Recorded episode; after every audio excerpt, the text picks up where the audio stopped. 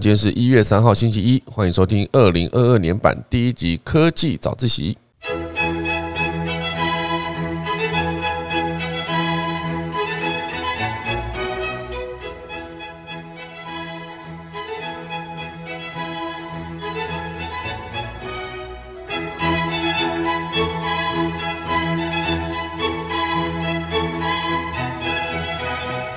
今天科技早自习要跟大家分享几则消息。第一大段会跟大家聊到，就是来一张二氧化碳的消除券。这是有一间瑞士的公司推出来的一个新服务，就是只要你下单就可以消除二氧化碳，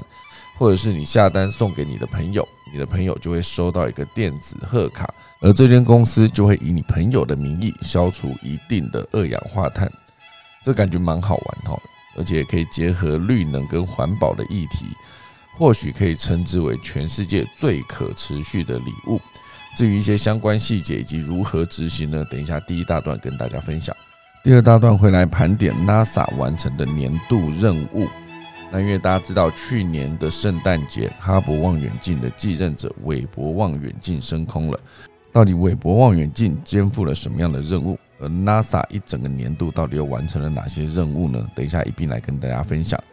第三大段会跟大家聊一个轻松一点的消息。如果你想要吃麦当劳又有罪恶感，你该怎么办呢？现在中国有一个让你边吃汉堡炸鸡还能边运动边踩脚踏车的麦当劳哦，是不是觉得蛮有趣的？等一下我们钟声过后呢，就要开始今天的科技早自习喽。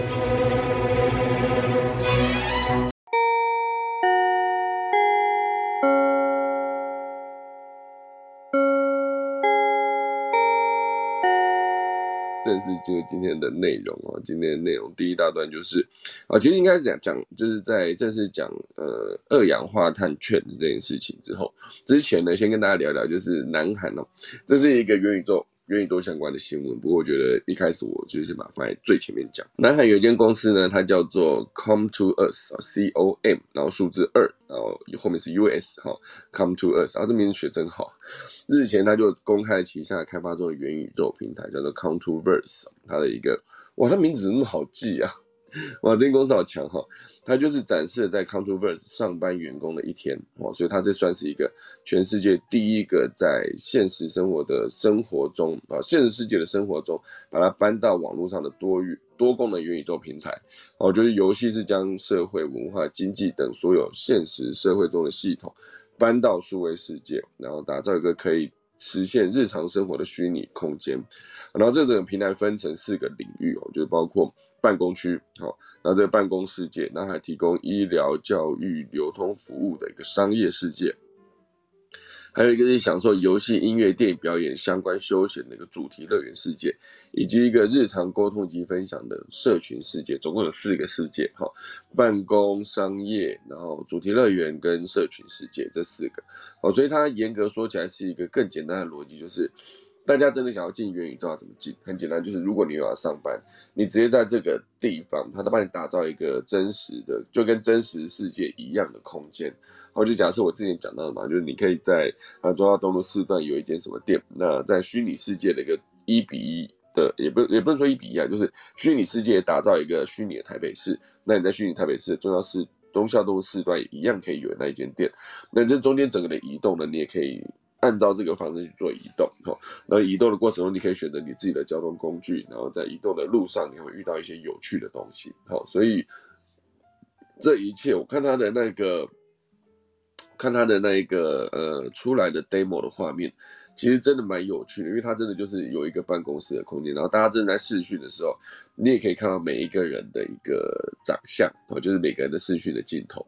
所以它的概念会有点像是之前我们呃 Clubhouse，应该也不是说这样讲，应该是说我们之前那个 Gather Town 哦，不是 Clubhouse，Gather Town，Gather Town 上面也是一个教室，我也在那边盖了一个教室嘛，科技早写的教室。那其实它是一个上到下的俯视图，然后所以你就从上往下看。可是我看这一个呃 Come to Us 他们在做的事情，就是他们的画面感觉好像真的像是一个电脑游戏哦，三 D 游戏，它是一个呃斜角的画面，我觉得。呃，它也不是俯视，看起来就比较立体哈，所以这个概念就变成说，它可以在办公室里面提供一个不受物理距离限制的 Metaverse 的工作环境哦，所以你的开会啦，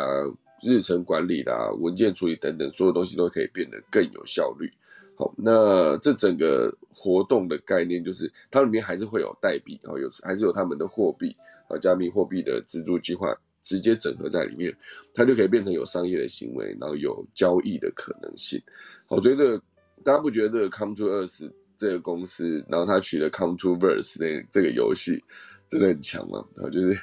我很喜欢在命名上面就已经直接先人家一手，好，像我今天直接讲 come to C O M，然后 two 就是二嘛，哈，二十就是 U S 这样，come to 二十这个公司，其实我讲完大家可能会记得，因为很简单嘛。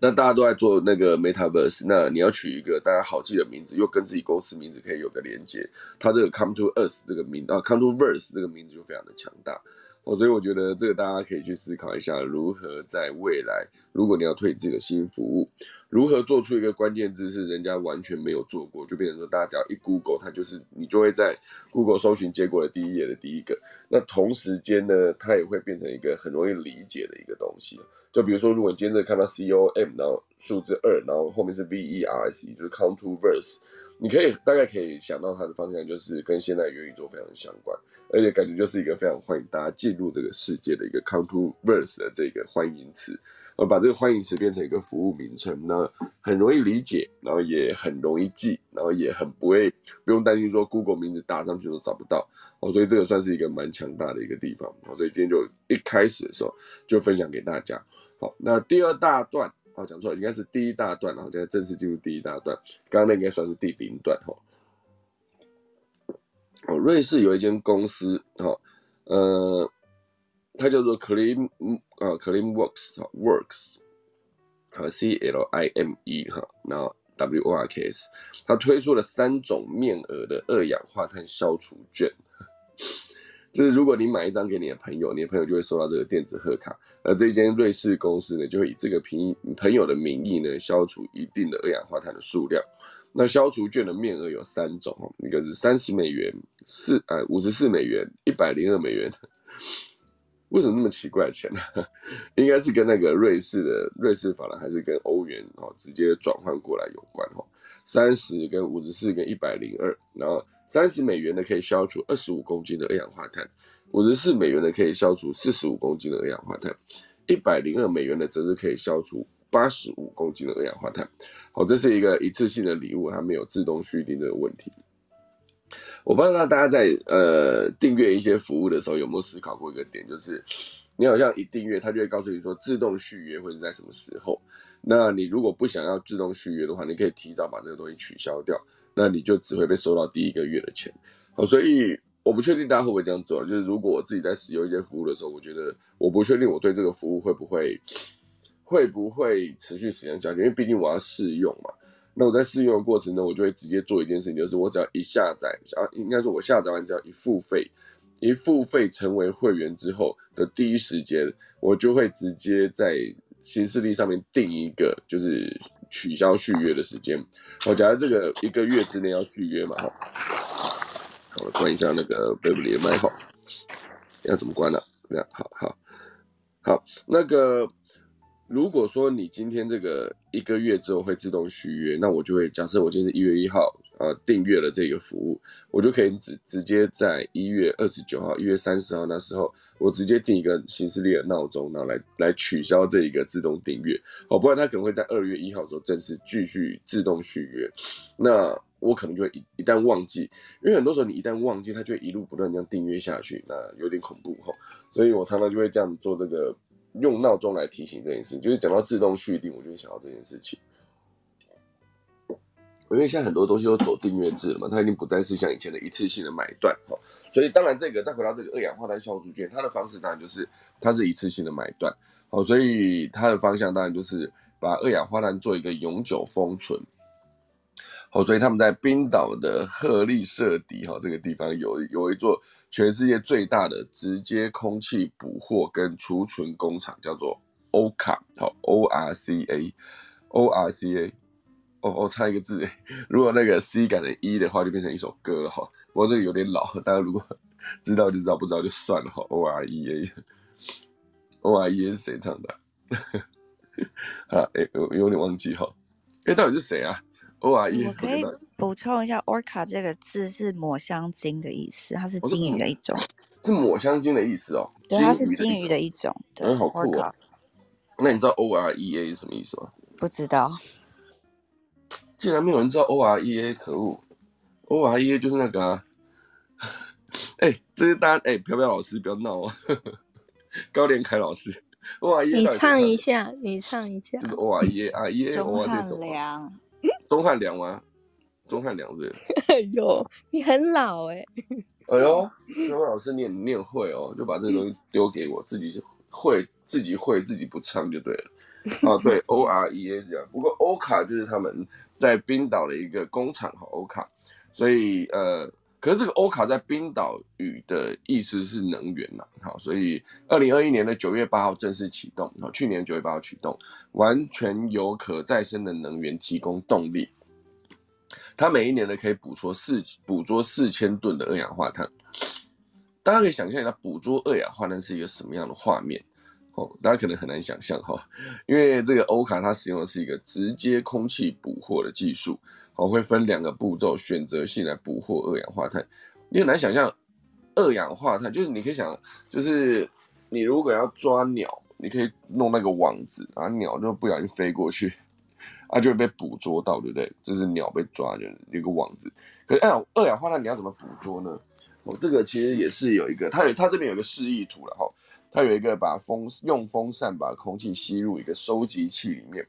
然后二氧化碳收集到高选择性过滤材料的表面，哈，就是它应该是一个过滤的原理，哈。这个过滤的材料充满了二氧化碳之后呢，就关闭这个收集器，然后呢，把温度提高到八十到一百度，好，然后这个高纯度、高浓度的二氧化碳释放出来之后，就会深深埋到地下，安全而且永久矿化，不再导致地球变暖，哈。那为什么要把捕捉二氧化碳变成一个礼物呢？好，这最直接也最简单的理由就是为了环保嘛。好，既能让工厂可以持续去除更多的二氧化碳，也鼓励更多人参与保护气候的行动。好，所以我觉得这个做法是非常不错啦。因为你今天在思考到送礼这件事情的时候，你可能第一时间会觉得，哎，有点难的，不知道要送什么，因为觉得好像送的东西又担心对方不喜欢，然后呃。你也不知道要花多少钱哈，所以如果说今天这个东西这个礼物跟那个环保的议题是做一个结合的话，你可能就觉得说这个蛮特别的。那那对收到礼物的人来说，他会觉得说，嗯，不错，我确实也是为了地球的环境做了一个努力，而且我收到这个礼物哈，而且而且其实你收到礼物，你什么都不用做啦，严格说起来只是。用这个方式哈，三十美元可以捕捉二十五公斤的二氧化碳。所以你今天如果花三十美元的乘以随便算乘以三十啊，就九百块。你花九百块可以让你朋友享受一个呃消除二十五公斤二氧化碳的感觉，好像也是不错哈。那一百零二美元就是三千多了哈，一百里面三千多啊，对，三千多则则是可以。捕获大概八十五公斤的二氧化碳，好，所以算起来是比二十五公斤，应该说会比三十三十美元捕捉二十五公斤还要来的划算。就是你钱花比较大笔的时候，你就可以捕捉到比较多的二氧化碳。好，这一次性的礼物蛮特别的。那当然，这后面有写到说，为了限制全球变暖在一点五度以内，好，所以到本世纪的中叶，每年必须去除一百亿吨的二氧化碳。那直接做空气捕获是解决方案之一，但是数目很难达到。比以刚才来说，这间公司呢，就是呃，它有一个，我看一下哦，呃，好，对，这间公司它其实就是用这种二氧化碳来捕捉，捕捉到地面，把它变成一个矿化哦，所以就不会一直存留在大气层里面。那如果说现在哈，每年应该说。直接空气捕获这个方式虽然不是太，虽然是一个解决方案，但是它不是太简单哦，因为那个每年产生的二氧化碳数量跟捕捉回来的二氧化碳其实真的是差很多哈，所以呃也根据一个统计，每年圣诞节假期平均每个人就会增加六百五十公斤的碳排放，不仅来自圣诞树啦、火鸡啊、礼品包装啦。包括一个家庭开暖气三十六个小时就会产生三十公斤的二氧化碳，三十哈，一颗灯泡持续点亮七周就会产生五十公斤的二氧化碳，四百公里的汽车里程会产生一百公斤的二氧化碳，哈，所以不管你在做任何的移动啦，你的日常生活啦，你购买的东西，它都有可能造成二氧化碳持续不断的产生。那包括运动鞋啊、牛仔裤、皮包等等这些东西的实体物，其实也是。我就是你一个皮包为例子，碳含量最高的元件是皮革。好，任何养牛相关的事物都会占温室气体排放很大的部分。好，这就是为什么一个小小的碳排呃小小的手提包，它就包含了高达三十二公斤的二氧化碳。哦，所以大家可以去思考一下碳足迹这件事情了。哦，如果说你今天碳足迹的概念就是说，如果你今天买的是你隔壁家种的菜。我觉得他直接把菜种完，然后直接自己收成整理好之后，就摆在他家门口。那你就走了三步路过去买了这个菜，然后买回来就自己吃哦。那这个碳足迹就非常的短哈，因为毕竟种园种在种在他家也在你隔壁，然后你买也是呃没有任何的运输哦，就也不应该说没有任何的额外的运输，就是你自己走过去买，那这个碳足迹就非常的低。可如果说你今天买的是一个来自秘鲁的一个咖啡哈。买一杯秘呃原料产自秘鲁或是产自非洲的那个咖啡豆，然后进口至台湾，然后接下来做好烘烘烘焙之后，烘烤之后烘完这个咖啡豆之后，然后最后把它做成咖啡，然后可能在某一间店上架，然后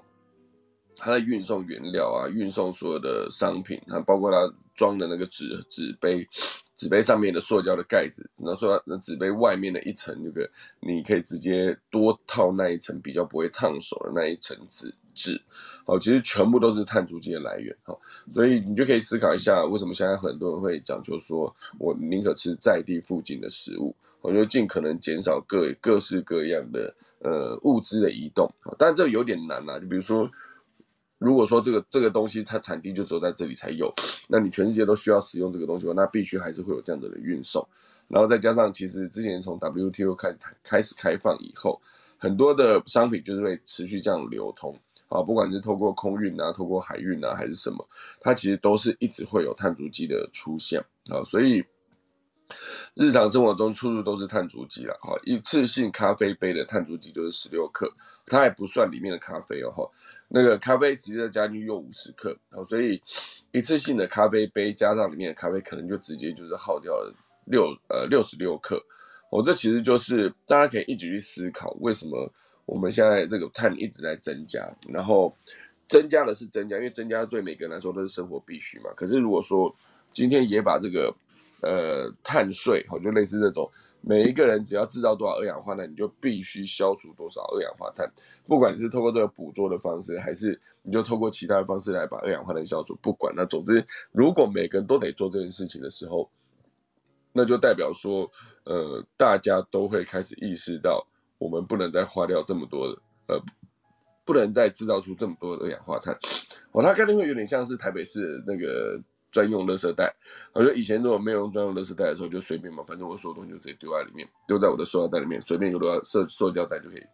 装好，就丢到垃圾车里面。回收对我来说没有任何意义，因为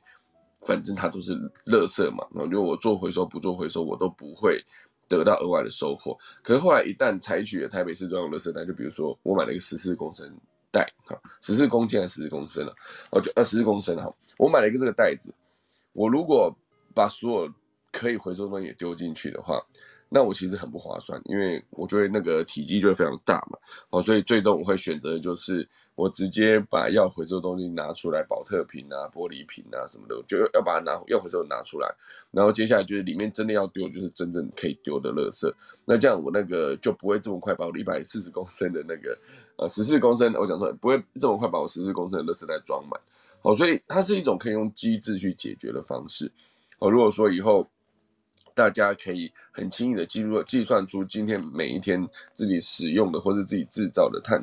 碳排放跟碳足迹，如果可以计算出来的话，接下来就可以用碳税的方式，好让每一个人都可以达到碳中和。哦，所以这间公司有指出说。如果你付四十五美元呢，就相当于消除美国或加拿大公民平均一天二氧化碳的排放量。好，付是四十五美元，或一整年的时间呢，每天两杯咖啡的全部碳足迹，你可以做到消除这么多哈。所以某种意义上呢，呃，这种二氧化碳消除税就像个人碳税，让每个人都可以碳中和，而且这个送礼方式可以更持续哈。毕竟对方只会收到一张数位贺卡，不过对有环保意识的来说。这个贺卡算是非常合适的礼物。像我现在就可以很轻易的思考出，如果我要送这个礼物的时候，我身旁会有多少人他是非常适合，以及我大概可以思想象到，就是他收到这个礼物的时候，他可以很开心哈，因为我身旁也是真的蛮多人在关注环保相关的议题，而且是认真在执执行跟实践的人，哦，所以嗯。这个礼物蛮有趣的，那它的方式你可以选择在节日前哈最后一刻发送，好，毕竟这个数位卡片它没有计算邮寄的时间嘛，它的贺卡形式都相同，它仅有三款的设计，就是它不同的价格哈。那个人化的地方是可以留言啊，毕竟你可以用呃，它有写英文，可以写五百个字，啊，所以你除了送给朋友呢，也可以有公司的订购方案，以员工的名义呢去除二氧化碳，哦，所以包括微软啊、Spotify 啊，然后呃。哎，这不是 Spotify，这是 Shopee，呃，好像哈，还有 Strip 这些公司其实都有都有买过，还有他这其实就是 Spotify，只是他写错字啊，不管，反正总之就是有些大公司有买过，哦，所以这算是一个送这种礼物，算是一个很好的开始。但是这间公司瑞士的公司，他其实不想止步于此，他希望这不只是给员工或朋友的礼物，也是给地球的。好，这份礼物不限季节。哦，所以接下来这个二氧化碳消除券就是它也有一个订阅制的方案哈，每个月十八美元、三十美元跟六十美元哈，这算是一个每个月送给地球的礼物。我不知道大家听完这个会不会很想去买啊？这个订阅制送礼物这件事情，然后嗯，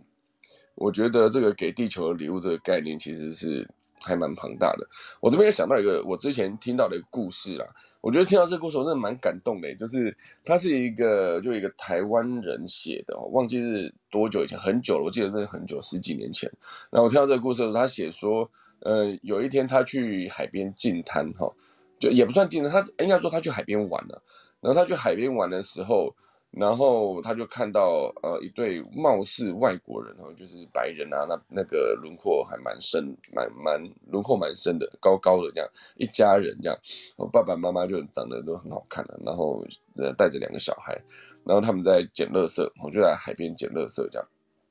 他捡垃圾的时候，这个写写这篇文章他就很好奇，他就想说。哎，为什么这个家庭的要要带着小孩在那边捡垃圾哈？然后而且也很好奇他们来自哪里啊？那为什么会在台湾的海海滩上面捡垃圾这样子？然后后来就就因为他自己也算是蛮环保的人，他其实自己当时虽然不是说整个一堆人去进滩，不过他自己看到垃圾的时候，他其实也会去捡哦，所以他就就去跟那个人聊起来，跟那外国人聊起来，他就聊说，哎，你怎么会在这边捡垃圾？然后也问说他是哪里人这样，然后后来就说，哦，他是一个德国的家庭。然后这个德国的家庭，然后他们就是在台湾来台湾玩啊，来过台湾玩没几天这样子。然后他就很好奇啊，你是来台湾玩，你也不是在台湾定居，你为什么会带小孩来这边捡垃圾？就是为什么要带小孩来台湾的海滩来捡垃圾呢？然后，然后这个外国人回答的很精准，他就说：哦，因为地球只有一个。我那时候听到时候，我觉得哇塞，超感动的，就是。他思考逻辑已经不是说什么哦，你你这是台湾，这是台湾的乐色，我不要捡这样，我要捡我回去捡我德国乐色，不是，他就觉得说，只要这些东西，它只要存留在海滩上，只要洋流一，就是怎么讲，就是潮，哎，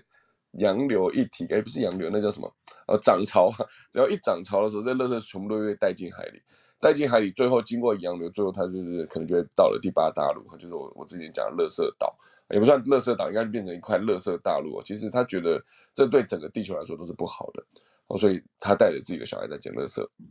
也同时间一个机会教育，就是告诉他自己的小孩说，这个地球只有一个，然后我们在任何地方，如果只要把不应该存在在，比如说沙沙滩上的垃圾，啊，不应该存存在在山林的小径上面的保特瓶，他只要把这所有东西捡起来，然后收起来，他其实对于这整个地球来说。都是一件好事，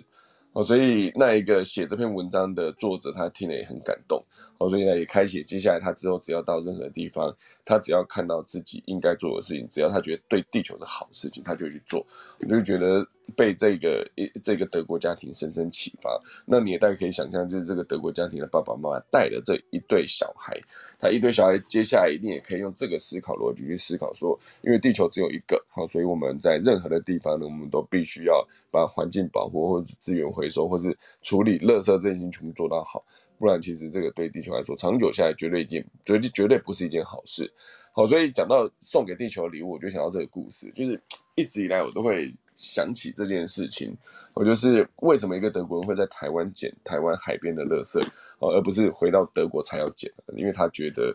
就是他从头到尾的理念，就是这都是对地球是一件好事，然后他就去做，只要是好事他就去做。所以这个故事我突然想到，就分享给大家。好，那另外一个关于绿能这件事情，有一个也可以分享给大家。哈，就是台湾有一间首间绿能啊绿电的订阅平台，好，一年可以让你电费减五千块哦，五千块哦，还蛮多的哈。正面其实他们讲的是一个概念哈，二零二一年的十二月哈，有一件绿能新创的企业叫做奇异果新能源，好就是 Kiwi New Energy 哈，推出了台湾首间家用绿电订阅平台，它不需要额外的建置设备，好你只要上网订阅，绿电就会送到你家，和全台台电的电费相比呢，每年的用户大概啊，用户每年大概可以省下五趴的电啊，这其实是一个。他思考的点说，台湾总发电量哈，在中火，台湾总发电量中，火力发电占了百分之八十，再生能源其实只占百分之五点一，好，距离经济部订定二零二五年再生能源发电占比百分之二十，好，仍仍然有一大段的目标，还很远哈，从五点一要拉到百分之二十哦，几乎比我一个月要降七公斤还要难难太多了哈，所以这个呃，台湾能源比例其实。哦，就是百分之呃八十是火力发电，百分之十一是核能，好百分之五好是再生能源，然后还有百分之一是抽蓄水力发电，好，哦，所以如果说想要提高绿电的使用率，降低灰电的占比，灰电概念就是应该说烧燃煤了，燃煤发电就可以算是灰电，我觉得需要更多人能够参与，好，但是绿过去绿电的采购是针对大企业，鲜少切入家用跟小型店家市场。哦，所以呃，这算是一个呃，大家如果想要做这件事情，想要做绿电，你必须自行升装太阳能板，那成本又很高，哦，六十到一百万，哦，所以呃，绿电发展最困难的是最后一里路，一最后一里路，哦，如何在用户端装置电表来计算电费？哦，这个奇异果新能源呢，他就花了两年研究，他就成功的桥接了台电、绿能电厂跟家户三方，哦，消费者可以上。嗯平台去订购，台电人员就会直接到家中换装智慧电表，然后再由台电电网配送绿电到家，哈，无需负担购买绿电的成本，哦，所以这算是一个蛮成立的方式，哦，你只要去换一个电表就可以了，你把这个电表换上去，然后台电就会直接给你那个绿绿电直接配送到你家，好，所以。这其实是一个大家可以去思考哈，就是智慧电表，它在尖峰时刻会送绿电，离峰的时候就送灰电，哦，就是可以让你维持一个稳定的供电量，哦，就算是接下来它绿电有一些是来自于风嘛，那来自于太阳能，来自于水力，它未来就有机会就是直接嫁接很多的离岸风电，哈，或是陆域的风场，都有机会直接把你的呃供电这件事情维持一个稳定的状态，好。然后这个平台每十五分钟会计算发电厂与用用电端的数据，然后会将使用波段一致的双方互相做匹配。我算是一个智慧的供电的概念，只要你装了这个智慧的电表，啊，绿电的电表，它其实这个跟现行台电的费用比起来呢，哦，用电度数超过七百度的家户，啊，如果你认购了八十度，每个月大概四九九元的绿电方案，一年你就可以省百分之五帕的电费。哦，如果你月均用电量超过一千度的话，你只要认购一百七十度，每月九九九元，一年就节省百分之七的电费。哦，所以算起来真的是有比较便宜一点哈。那呃，这个概念就变成说，让用户为能源买单，而不是为设备来付款。哦，这其实算是一个转向，然后把这一个把把执行方式做一个转向，然后把这个。呃，门槛再下降更多，就其实你思考一下，只要来你家里换一个电表，跟你要在你的屋顶装整片的太阳能板，然后哪一个比较简单？你光这样想象就觉得，嗯，换个电表，想象起来应该是真的简单很多。而且你只要先做预付款，你就有机会直接把电费省下来。好，所以这就算是一个刚才提到了下单就能消除二氧化碳二氧化碳券。那现在就跟大家聊，就是一年电费可以减差不多五千块，这是台湾的首间绿电。订阅平台哈正式上线，我就跟大家分享这个消息。好，接下来进到第二大段呢，就是二零二一年 NASA 它到底完成了什么太空任务呢？哦，其实我今天原本没有想要选这一则啊，不过他做的这个整理，我觉得蛮有趣的，因为确实去年是有蛮多的呃消息都是指，应该说从科技早起开始做之后，就有一段时间是几乎是大家每一个大公司都在每天都在升空火箭的感觉。哦，一下是 Blue Origin 啊，那一下是杰夫贝佐斯，一下是理查布兰森，然后一下是 SpaceX 持续的上线，然后后来又变成一个呃韦伯望远镜的升空。好，所以整个二零二一年呢，NASA 算是一个轨道发展史上最繁忙的一年了，几乎可以这样讲。好，一年从今年呃二零二一年的年初，去年了哈。大家要习惯一下，二零二一已经是去年了。我每次会不小心讲到二零二二一，就是讲到今，年，因为是今年，就不是，是去年。好，二零二一年的年初呢，毅力号着陆火星，哈，毅力号，大家还记得这个名字吗？哈，然后还有机智号微型直升机是直接在火星上面起飞，然后也测试了超音速飞机的新技术。好，所以它整个就是。一整年，它都是一个非常有代表性的忙碌的一年哈，所以来跟大家讲一讲今年他做了哪几个重要的事情。好，第一个当然就是二零二一年的二月哈，陆续迎接了三个来自不同国家的火星任务，好，包括二月九号抵达的阿联希望号轨道探测器，二月十号啊进入环火星轨道的中国天问一号好轨道探测器。然后二月十八号成功登陆火星的一个 NASA 毅力号的火星车，哦，所以二月十八号登陆，经过两个月呢，毅力号就携带了机智号无人微型直升机，首度在火星完成动力飞行试验，哦，带来轨道卫星跟地面探测车着陆器看不见的独特视角。好，这是呃，在火星上面有一个登陆的毅毅力号有一个登陆的火星车，然后同时还带来了一个无人直升机哈，所以当然到九月的时候又经过了五个月，哦，毅力号经历第一次钻孔取样失败之后呢，终于再次尝试成功提取火星岩芯啊，岩石的岩芯是芯片的芯，就是一个草字头底下一个爱心的心哈，并且密封到采样管哈，准备交给未来的探测器带回地球。好，所以取样完成了啊。接下来如果还有下一辆会到火星落地的探测器的话，它就有机会直接把这个取样带回地球，大家就可以知道火星上面的地表到底是什么样的材质，好，什么样的构造。好，这是火星。好，今年在二月开始一路到九月。那另外还有一个是第二大项是太阳系的天体探索。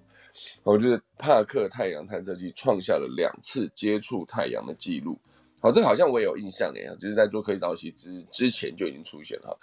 四月的时候，好，第八次接近地球是穿过日冕，然后穿过日冕的外围进入太阳的大气层，然后距离太阳可见边界光球上方仅一万三千公里，哦，很近哎。同时，这个帕克太阳探测器也在路过金星的路上探测到来自金星大气层的无线电讯号。证实呢，金星电离层的厚度会随着太阳周期产生变化。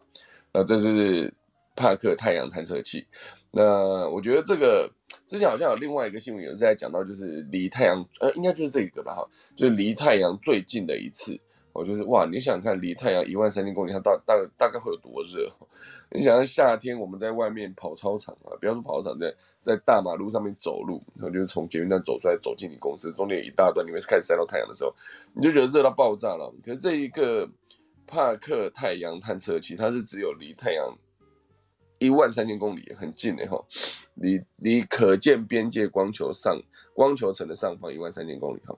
好，这是第二大段，就关于太阳天体探索。第三大段是首次探索的特洛伊群的小行星，这是木木星了哈。历史上第一个特地前往探测木星特洛伊小行星的飞行器。哦，这个小行星就像化石保留了早期太阳系的元素，它常有可能可以破解太阳系早期历史的重要线索。哦，所以这个是一个露西号啊，Lucy。呃，是十月十六号升空的 Lucy 号，然后，呃，接下来这十二年内呢，就是在二零三二年之前嘛，二零三三年了，二零三三年对，Lucy 将进行五次的轨道飞跃，然后来观察位于木星前后方的七颗特洛伊小行星，然后以及从主要小行星中带回另一个，呃，主要从主要，呃，它会从主小行星带中。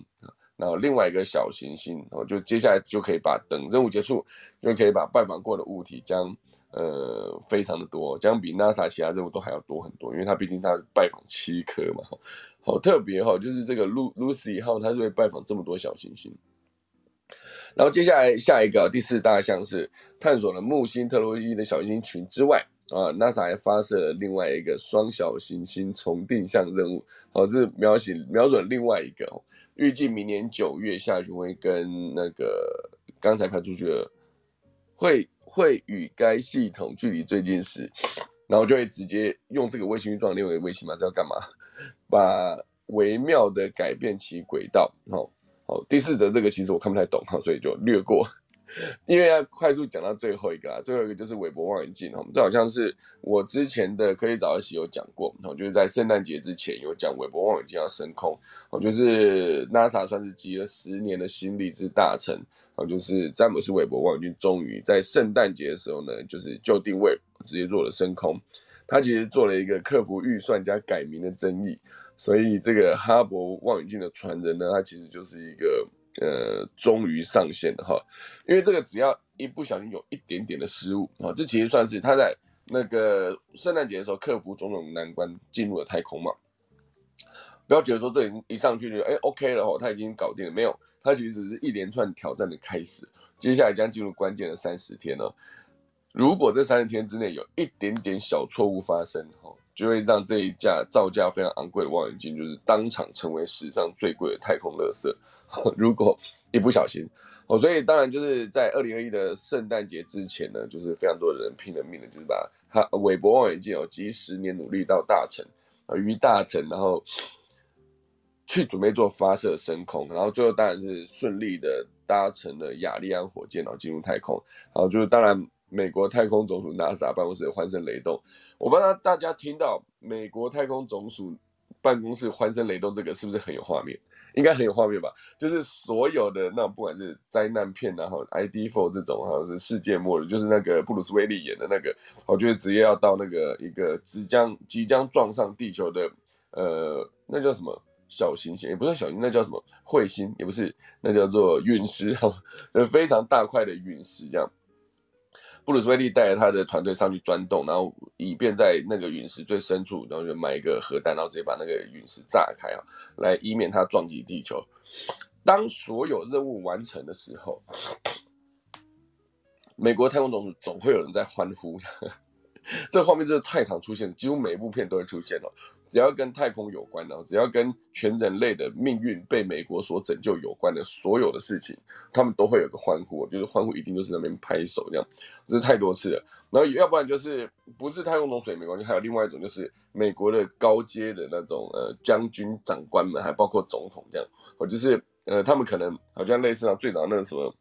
呃，史蒂芬席格演的那一个，啊，那个那个那个什么魔鬼战将哈，就是他就是有一艘那个密苏里舰被恐怖分子劫持，然后就是所有的那个密苏里战舰上面的那个水手哈，那个海军们都全部被关在一个一个舱底这样，然后中间刚好有一个曾经当过特战部队的一个。厨师哈，因为他总之他就是犯了一些错，所以他就没办法继续当特战部队，他就跑去当了那个秘书里战舰上面的那个厨师。就因缘际会下，他没有被困在那个舱底，所以就靠这个曾经当过特种部队的人，他就拯救了整艘秘书里舰，然后把那个整艘船抢回来，从一整批的恐怖分子中把那个船抢回来。然后一抢回来之后呢，整个啊那个美国的中应该算是一个从总统啊，就是最机密的一个。所有的高阶将军、长官哈，领导都会在的一个场域，大家那边欢欣鼓舞的拍手。每次只要听到这种办公室欢声雷动，我就马上想起那些画面，就是他们一定得在那边拍手，因为他们不拍手的话，就显得这个任务没有这么的困难，没有这么的重要哈。这非常有画面的一件事情。好，所以总之呢，韦伯望远镜它就发射升空成功了嘛哈。所以当然就是。嗯，可以担任就是哈勃望远镜的继承者，因为它的体积是史无前例的大。哈，之前好像讲过，就是它开一个把所有的那个呃镜面哈，就是六边形的镜面全部打开，它可能要很久。至于要多久，我有点忘记了，因为我记得那时候我还特地举了一个例子，就是它它大概要花多久时间才能把那个东西打开哈。所以总共是有一个六十六点五公尺宽的巨大镜面，哈，是从十八块直径一点三二公尺的小六边形状。镜面组成，哦，所以它的观测能力会比前辈的哈勃望远镜强一百倍以上，哦，非常厉害，强非常的多，哈。所以总之这个是可以探索宇宙的起源，去观测系外的行星。那原本计划是三十五亿美元哦，然后呃。八年后升空，他讲的八年后是指一九九六年哈，一九九六年原本就是希望就是可以快速的把继哈勃望远镜的继任者，啊，应该说一九九六年哈勃望远镜升空大概六年嘛，所以哈勃望远镜是一九九零年升空的。以哈勃望远镜来说，他现在三十一岁了哈，那以三十一岁之后，终于现在他找到了一个继任者，就是韦伯哈，所以这算是呃哈勃望远镜升空十二年后，啊。呃，NASA 正式以前署长韦伯的名字命名，开始进行这个计划。哦，所以命名计划确定之后呢，打造这个望远镜原本预算也是在十亿到三十五亿美元。哦，所以原本预计是二零一零年就要升空了。哎，结果因为预算膨胀和，研发卡关，所有的问题呢，当然这中间还遇到了 COVID-19 的搅局嘛，所以最终才决定在二零二一年的圣诞节晚上升空。哦，所以整个你想想看，它原本是二零一零年就要上线的。结果到了二零二一年哈，一整组是延迟了十一年，然后它预算也是直接原本是预算是大概十到三十五亿嘛，然后就最后是直接膨胀到九十六亿美元，哦，所以其实贵了在两三倍有余，应该是两倍多，然后整个发射时间也是一直延迟到，因为又遇到 COVID nineteen 啊等等什么的问题，所以这整个全部都是一个呃。研发的过程都会遇到一个问题啊，所以最终就是拖了这么久嘛，多了晚都晚了十一年才上线。而且其实也不是说只是一直强调它不是一个发射成功上线就 OK 的，它其实才知道在接下来的关键的这三十天，如果没有把一些细节处理好的话，它有可能在一瞬之间就把这个呃从一一九二零零二年开始到二零呃十九年来的研发啊，我说的跟所有的。九十六亿美金哦，全部都会有可能一瞬间变成一个太空垃圾，哦，所以接下来是非常关键的时期哈，所以不确定他们到时候要多久之后才能确定它是 OK 的，就接下来应该说三十天了，就我们就来看一月三十号的时候，一应该说二月初，好，到底能不能看到那个韦伯望远镜的好消息？好，就是等下就是等之后大家可以在。呃，好好的关注一下，哈，这个是韦伯望远镜，也就是今年啊，应该说去年啊，NASA 最重要的五个计划的最后一个，好，就在圣诞节上线的韦伯望远镜。当然还有另外一个快速补充的一个消息啊，就是有一个国际太空站，哈，就是美国其实好像在几年前就建了国际国际太空站，哦，就是这个国际太空站是原本的营运寿命是在。二零二四年就要退役了，哈，那当然他目前为止希望把运作时间往后延长六年，就是到二零三零年再退役。然后，呃，这个国际空间站其实，呃，算是一个很多的航空啊航天，它只要上太空之后，都可以直接去那边做一个补给，然后补给之后再继续进行他们的计划。哦，所以我们看到很多，包括那个地呃什么世界末日，它其实也是有一幕是直接。他们到了太空之后呢，会直接进了太空国际太空站，然后在国际太空站的时候是加油，然后后来就，当然戏里面演的东西是因为一些问题，所以国际太空站就是 加油加到一半啊，那所有的太空说都要赶快离开，要不然那个太空。国际太空站那里面演的应该就是国际太空站的概念了，就是它就爆炸了嘛。然后最终在爆炸之前呢，那个原本在国际太空站面服务的一个俄罗斯籍的一个太空人，还跟着这个布鲁斯威利的整个厅就离开了嘛。哈，所以这个国际太空站它就有这个功能。那当然这里面有一个很经典一句话，就是东西出问题的时候，那个俄罗斯籍的太空人他就说，就是这些东西都是 made from made made。In Taiwan，他讲 made in Taiwan，就是这些东西都是 made in Taiwan。那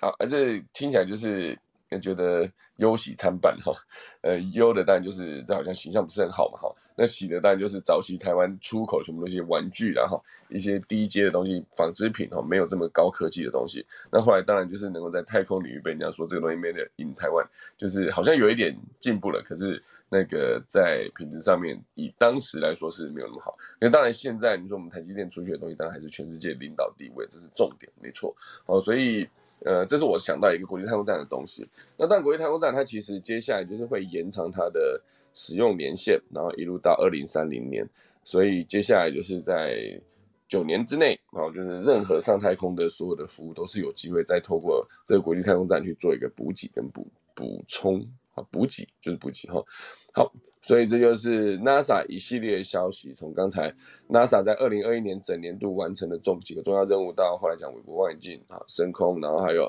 呃国际太空站，接下来二零三零年才会延长，然后才会退役，延长到二零三零年才退役哈。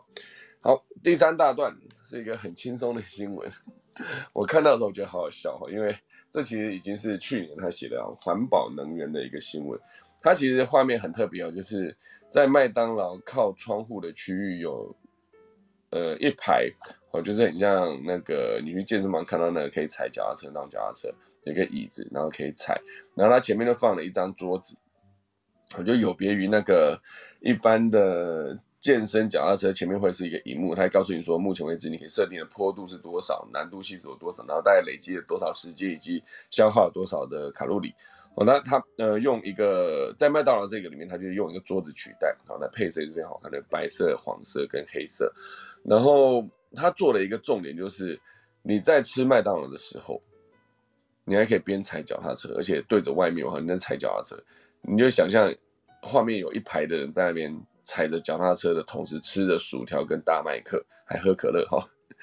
而且一一路这样子踩的过程中，你会稍微降低一点罪恶感，同时间你还可以帮手机充电，还蛮厉害的哈。所以呃，这当然这篇新闻其实蛮有趣的，他一开始写的是。对于正在通过饮食控制和运动来减重减脂的人来说，欺骗餐是一个很熟悉的名词哈。它指的就是在你连续的低能量饮食之后呢，身体的保护机制会降低基础代谢消耗，然后来减缓脂肪的消耗。那因此你必须要来一次高热量、高碳水化合物的饮食来欺骗你的身体。欺骗餐的概念就是这样子。好，所以当你今天是一个这个方式来。来进行的饮食的时候，那这个麦当劳这件事情就非常的适合哈。你不单单是在呃吃这个，突然间在吃，比如假设你吃了五天六天的低 GI 的餐，就是低升糖的食物，或是你用减脂哈高，你你也不吃高碳水，也不吃高热量的东西，就是让你的血糖一直维持在稳定的状态。那对身体来说，它就不用额外的去累积或是囤积脂肪。哦，所以当你连续好几天都是这种低能量饮食之后，你你要做这个吃欺骗餐来欺骗你的身体，然后以以防止你的身体直接保护机制来降低基础代谢，来让你之后更降不下来，体重跟脂肪更降不下来。你必须阻止这件事情发生的时候，你必须吃欺骗餐。那以你这个在麦当劳里面吃这个边踩脚踏车边吃这个欺骗餐来说，它是欺骗中的欺骗，好不好？不只是你在。运动的过程中，哈，就是一边吃着高热量的食物，一边运动，一边给手机充电，它是美食、健身、充电三不误，哈。然后就有网友说，这才是真正的欺骗餐嘛，这比欺骗餐还要欺骗看起来好像吃了高热量的食物，但又好像没吃。哦，如果说这个环保，嗯，这个麦当劳环保充电脚踏车，如果它上线之后，我觉得接下来如果很多人在里面踩那个脚踏车的话，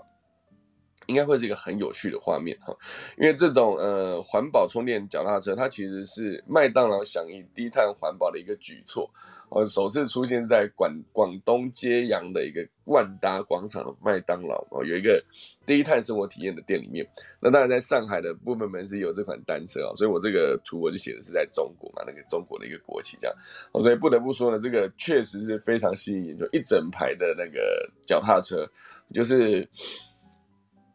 不知道他到底是为了噱头还是怎么样，因为我不知道，如果说大家真的在边吃边踩这个时候，心心里到底感觉怎么样？我就是有些时候你吃饭当劳就想说算了，我放弃，我不想要不想运动，好累哈，所以我去吃这样。那有些时候你就是要么就去运动，运动的时候看到别人在吃的，你就会觉得特别的额外的觉得，嗯，我比那个人健康多了。所以他这边有写一个卡路里的消耗。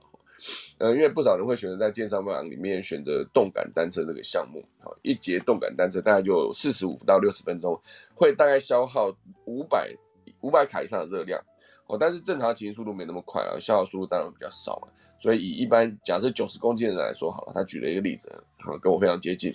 我以大概以八小时的时速骑一小时，啊，八小时的时速骑一小时的话，大概会消耗三百六十四卡，八八公里啊。八公里啊，八公里的时速，哦，去骑一个小时哈，时速八公里了，啊，用这个速度去骑一小时，大概就消耗三百六十四卡。可是以我自己在骑的时候，我常常骑到时速三十公里哦，一个脚踏车骑到时速二十五公里以上就很快了，我骑到三十公里，所以三十公里的时候其实就超累了。所以每次我不要说骑一个小时，我大概就是用三十公里时速骑大概十五到二十分钟，其实我应该就会搞到满身汗了。虽然我常常讲我脚踏车有电，每个人都听到说，啊，脚踏车有电，你根本没在运动。没有，我跟你讲，我脚踏车时速骑到三十公里很快哦，所以还是一样会搞到满身汗哦。所以以骑车这个速度来，以骑车这个运动方式来，呃，消耗热量跟运动，其实也是一个不错的选择，因为是你可以不用一直待在原地啊。我指的是真的在外面骑脚踏车啦。那当然，如果说是在健身房骑这种脚踏车的话，其实它也算是一个。呃，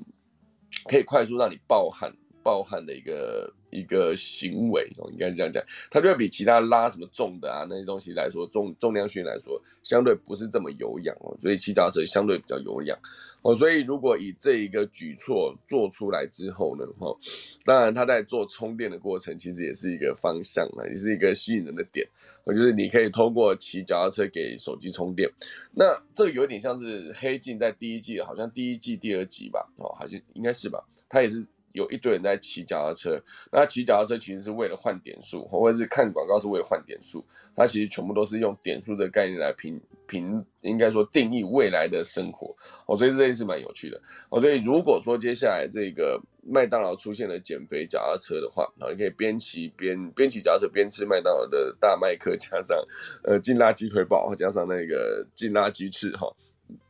还有薯条，还有鸡块，哇塞，好饿，哦，总之如果出现这间店的话，大家会想去吗？好，大家可以好好思考一下。好了，最后来进行今天的农民历，好，今天是二零二一年二零二二年的一月三号了。呃，也就是辛丑年农历的十二月初一，啊，牛年的最后一个月喽。今天算是个好日子，好，一入宅安床开光祭祀出火拆卸动土挂匾破土安葬纳畜，不宜哈祭嫁娶开市做造自产做粮以及伐木哈。今天不要嫁人了哈，今天不适合，因为今天嫁人其实也不方便。今天嫁人以后，你也很难请客，万一今天礼拜一单位上班哈。好，所以他终身过后呢，就要结束今天的科技早自习喽。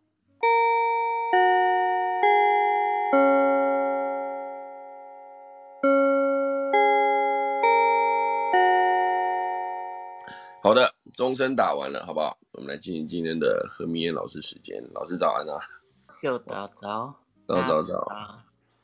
新年快乐！新年快乐！那秀老今天讲一讲还蛮多太空这个望远镜的事情。对啊，那啥的事？那个太空望远镜其实。呃，用的一些原理，事实上是是用海底那个龙虾的眼睛的 原理去制作。哦，真的吗？是的，我知道。我要直接接那个动物笑啊，不，动物新闻。动物笑话，对。因因为一般我们如果观察的话，它那个嗯直线的光束，事实上只能看到一点。因为我们一般是看星体的 X 光的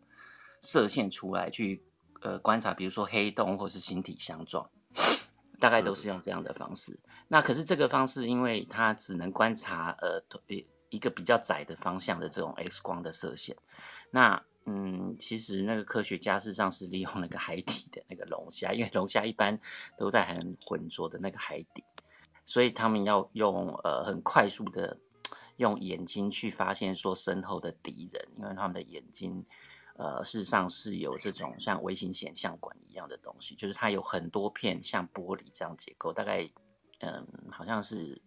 数一万级以上吧。所以他用这样的结构的时候，事实上他是可以去发现，就是呃聚焦以后，他可以多方向的这个比较广角度的去看到，包括身后的敌人，他就可以逃走。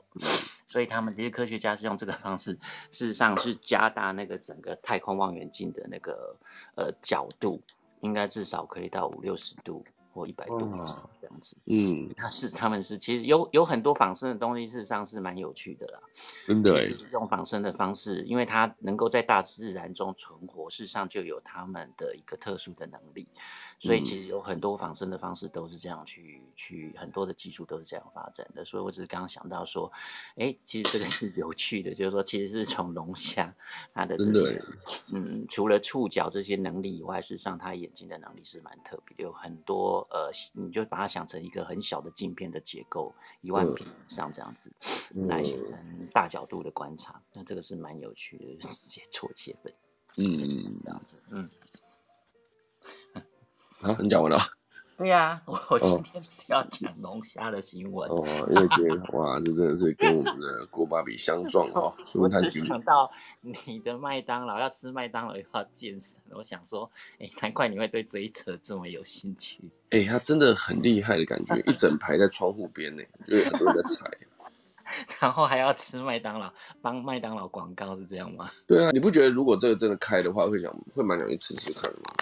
哦，是这样子、哦，不会吗？我不太了解，我觉得你比较有感，挺好的。真的哦，哎、这真的很厉害的感觉，运动就运动啊，我觉得大家会不下来耶。会不下来哦。对啊，就很难排队排到吧？哦，因为要充电啊。不是，要是充把它当健身房在用。哦，应该不我虽然要吃麦当劳，可是我我还是要健身，有点蛮矛盾的。我自己觉得啦，可是你想想看，如果窗边有八个这个健身的脚踏车，然后有七个，应该说八个上面都有人了，然后可是这八个人里面有七个人都一直在吃麦当劳，有一个人一直没吃，因为他已经吃完了，所以他还是只是他只是一直在那边踩，这样不是很奇怪吗？他当做看不到你，反正他有，就像人家那个咖啡厅，我点一杯咖啡坐整天呢、好像也是哎、欸 这有可大家就在那边当脚踏健，可是这样蛮奇怪，因为很香啊，你不觉得吗？整间麦当劳都是嗯嗯薯条的味道，嗯，我就觉得这样健身蛮辛苦的，可是应该蛮好玩的啊、很痛苦吧？我觉得。对啊，哎，健身很饿哎，这真的是我，我我在二零一九、二零一八年十月，我开始想要健身的时候，然后我那时候就真的跑去那个中山运动中心，就是去踩脚踏车，然后拉重训这样。结果回去的路上就很饿嘛，然后就从健身房回到家的路上很饿了，我就去找东西吃，然后我就去吃好鸡蛋仔面一碗，再加一碗卤肉饭，然后就就根本瘦不下来。很不行吧？对啊你要先吃再去运动吧。没有了，反正反正那个就是饮食选择也是重要的、啊。如果真的想要减重的话，对啊，嗯，我要接一下，就我刚刚的 龙虾，如果大家要看的话，它在 BBC 新闻，这样比较好接，大家请参考。哦，不是在 Life Science 哦。接一下。好的，我们来看郭芭比今天要讲哪一则 Life Science 的报道。早安，没有 life science 了。哦哎呦，今天的来源很特别，哦，也没有，今天是 BBC 的串联。真的是 BBC。对，这一篇是那个犹他州立大学的异地海狸生态学的硕士生，还有其他研究人员，他们在去年的时候把海狸就是引入了就是干旱跟火灾频发的土地，他们有出了一个报告。因为当地的那个水资源短缺，然后河流生态系统退化，所以目标是希望就是靠海狸来恢复在犹他州东部的水品质，然后让那边的野生动物啊跟河岸植批鱼类受惠这样子。因为海狸是非常著名的大自然建筑师，他们是除了人类之外，唯一对自己的建筑，它他们的建筑可以对环境产生影响的动物。然后，因为他们很喜欢削木头啊、挖地下水道啊，利用树木跟枝干、泥土来打造他们住所，然后阻止流水这样子。然后，所以会相对改变周遭的环境。但是如果他们的修筑技术就太靠近人类的住宅区去进行的话，其实就会造成困扰，因为可能会堵塞住排水通道嘛，然后会下雨的时候搞到淹水这样子。然后他们修筑堤坝，大家可以搜寻看看、哦，因为他们真的蛮厉害。你看他剪树枝的那个样子，真的太可爱了。他们会打造池塘跟湿地，然后除了自获得自己的住所跟食物，也创造其他生物大量的栖息地。因为在他们打造的那个区域范围，呃，大概就是湿地的部分，水源跟土地的中间，已经有八百分之八十的物种就是进化到利用他们的巢穴来去当做育儿池啊，或者是就是在那边觅食筑巢。然后许多分析，呃，科学家也分析，就是海狸竹坝这个运作是在就是呃水循环跟碳循环的交界处在进行，就是他们负责的水土保持的部分。因为他们建筑水坝之后会改变河流的地貌嘛，然后水道的流量、坡度还有曲折，所以它也促进了森林跟湿地的生物过滤器。它也可以改善水质，因为他们组他们去捡那些河里的沉积物，所以它就是帮你在捡垃圾的意思这样。嗯，然后所以从一开始认为有水源的地方就有海狸，变成有海狸的地方就将会有水。所以研究人员才会把沙漠地区的水资源管理处负责人交给他们。然后目前人类发现最大型的就是海底水坝，是在加拿大野牛国家公园，全长有八百五十公尺，大概从嗯从头到尾的距离大概就是从松江钱柜走到松江公园。那就是就是 什么？你又断掉了？我说谁知道松江公园在哪里啊？哎，你就搜寻松江钱柜，再搜寻松江公园，就出现了路线图，好不好？没有别的更好的比喻的方法吗？八百五十公尺。毕竟你是主持人，我就让你知道就好了。这样子，好好，啊我你就讲了一个我不知道的松江公园，我就不知道在哪里。哦，真的，好，赶快 Google 一下。嗯，好好，我来 Google。嗯，好，有兴趣的朋友就是搜寻 BBC 的放在 Future 专栏的报道，嗯，以上跟大家分享。好的，海狸水坝对不对？海狸的对，海狸跟河狸都可以，他们就是同一种。另外一个是它的别名。嗯，河狸耶。对，就是它，就是它，就是它。对呀，对呀，它有两个别名。河狸，嗯，OK，OK，好的，太有趣了。因为我我好像很小时候看那个动物百科的时候，都会看到这个，他们会在那边筑水坝，就是而且好像好像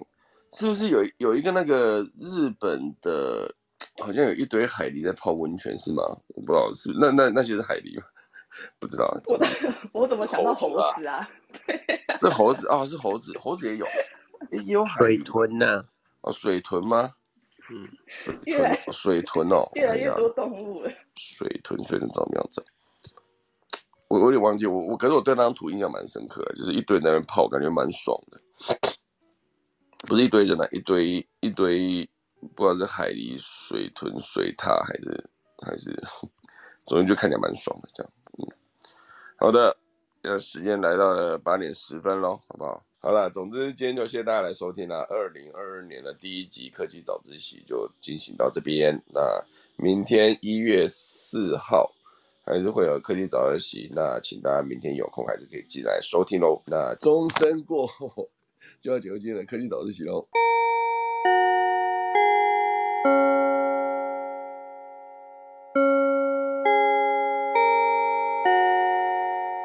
好了，今天谢谢大家收听啊，谢谢大家，大家拜拜。